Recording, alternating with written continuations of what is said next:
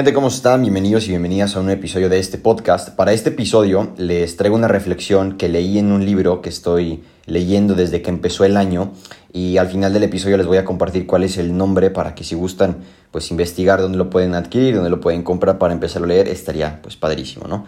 Y dice que cuando nosotros escuchamos una canción, incluso pues sin querer, de tantas veces que la ponemos, pues terminamos por aprendernos la de memoria, ¿no? Cuando alguien pues va al gimnasio regularmente, ¿no? Y, repite las rutinas que le pone el entrenador, pues ve cómo va ganando condición, cómo sus músculos van ganando un poco de fuerza, incluso pues va aumentando de peso, va disminuyendo de peso dependiendo de sus metas.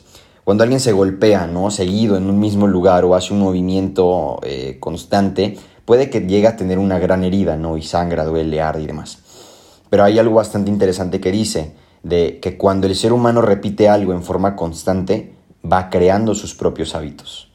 Y estos hábitos pueden llegar a ser tan fuertes en muchas ocasiones que los llegamos a realizar casi de forma automática, ¿no? Se forman parte ya de nuestro estilo de vida.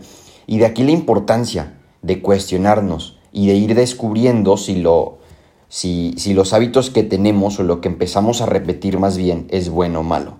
Si repetimos lo bueno, tendremos pues consecuencias positivas, ¿no? Pero de lo contrario, pues estaríamos provocándonos muchos, muchos males.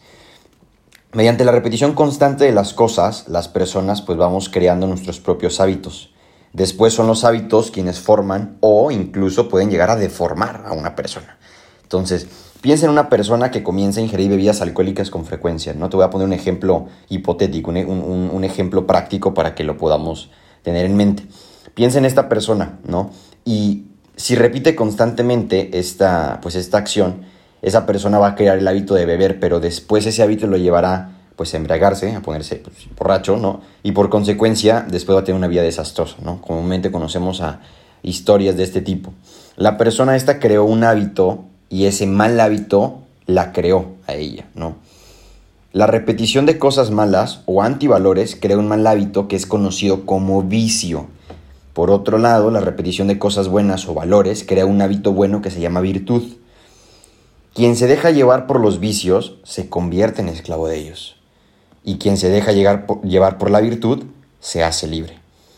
Otro ejemplo, el robo se puede convertir en un vicio, pero también las actitudes que lo impiden se pueden convertir en virtudes.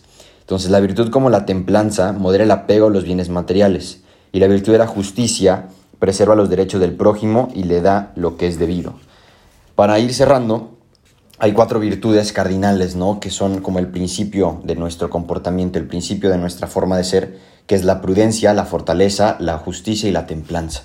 Si logramos ejercitar estas cuatro virtudes en nuestra vida a diario, independientemente de la situación en la que nos encontremos, vamos a ir creando hábitos tan fuertes que se arraiguen en nosotros y nos conviertan o nos ayuden a ser mejores personas. Entonces, hoy es la reflexión que te quiero decir que seas muy consciente de cuáles son los hábitos que tienes, cuáles son las actividades, cuáles son las decisiones que tomas a diario y cuáles son incluso a veces esas decisiones que tomas de manera inconsciente que pueden ser positivas pero también pueden ser negativas y pueden afectarte a, no alcanzar ¿no? Este, pues este fin último que es el ser feliz.